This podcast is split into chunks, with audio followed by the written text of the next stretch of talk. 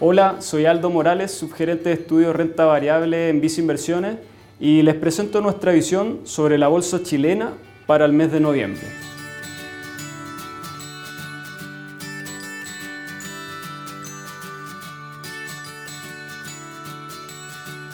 En octubre, la bolsa local registró una nueva caída, esta vez de 2,7% en moneda local, alcanzando tres meses consecutivos en el terreno negativo. El desempeño del IPSA estuvo alineado con el negativo desempeño de las principales bolsas a nivel global y regional, excluyendo México.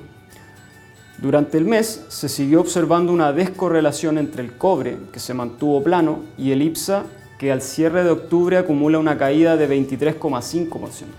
Octubre destacó fuertemente por la incertidumbre relacionada al plebiscito constitucional, donde si bien vimos cierta volatilidad antes y después de la votación, el resultado se encontró dentro de lo esperado. Hacia adelante, creemos que el foco del mercado estará puesto en quiénes serán los constituyentes y cuáles serán las propuestas que se hagan de cara al proceso constitucional. Por otro lado, seguimos reiterando que no vemos un impacto en acciones chilenas producto del potencial retiro de un 10% adicional de los fondos previsionales, dada la baja exposición que tienen las AFP en la bolsa local. Sin embargo, este tipo de medidas podrían tener impacto en las expectativas, ya que en el futuro se necesitará compensar estos menores fondos, probablemente a través de mayores impuestos. En Visa Inversiones creemos que la volatilidad va a seguir presente en los próximos meses, dado que se van a mezclar distintos eventos, algunos positivos y otros negativos.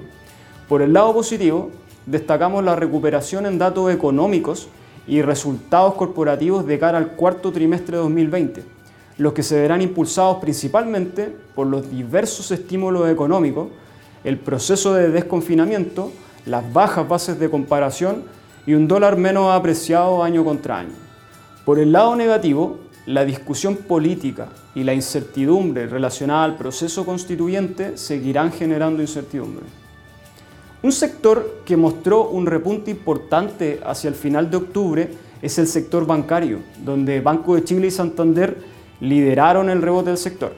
En nuestra opinión, esto tendría que ver con que el sector ya tocó un piso en términos de resultados, los que en los meses previos estuvieron muy afectados por provisiones voluntarias, situación que ya comienza a normalizarse.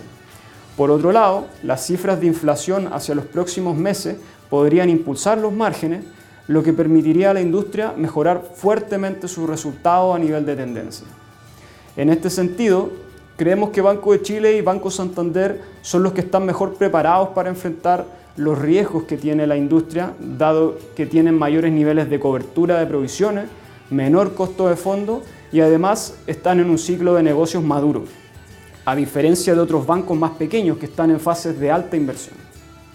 Por último, las valorizaciones del sector nos parecen extremadamente atractivas, considerando que se encuentran levemente sobre valor libro pero con retornos sobre el patrimonio de 15-16% en un escenario normal. Dado esto, seguimos positivos en el sector y lo reafirmamos como nuestro favorito dentro de la renta variable local. A nivel de flujos, las AFP registraron ventas netas en acciones chilenas en septiembre, esta vez por 7,6 millones de dólares. En tanto, la exposición a renta variable local disminuyó levemente hasta 6,2% del total de activos administrados, lo que es un nivel muy cercano a los mínimos históricos.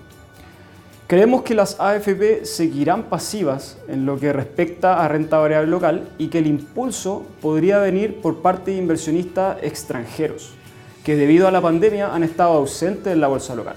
En nuestra opinión, estos inversionistas siguen mucho la dinámica de resultados y no tanto los procesos políticos internos, por lo que los datos macroeconómicos y corporativos durante los próximos meses podrían ser clave.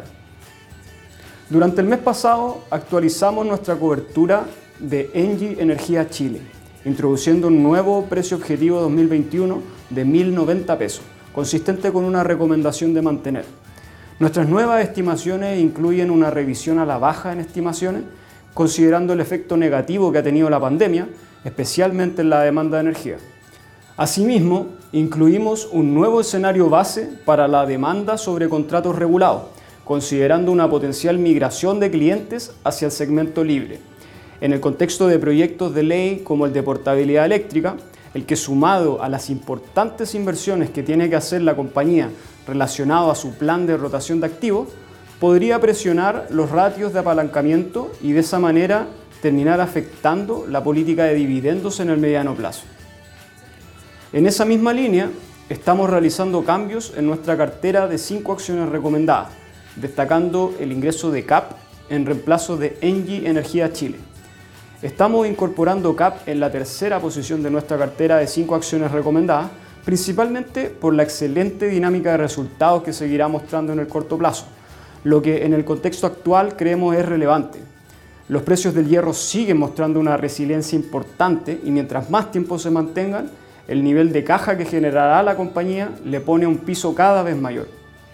Además, en el segundo semestre empezaremos a ver con mayor fuerza la normalización de costos. Por último, CAP nos provee exposición a demanda externa, donde creemos que en el corto plazo han mejorado las perspectivas.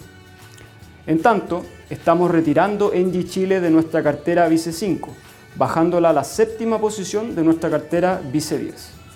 Finalmente, si quieres saber más sobre nuestras recomendaciones, te invitamos a suscribirte a Invertir es Simple by Vice Inversiones en Spotify y YouTube. Hoy más que nunca prefiere nuestras plataformas digitales y canales remotos para invertir. Hazlo desde viceinversiones.cl, desde la app Banco Vice o contacta directamente a tu ejecutivo de inversión.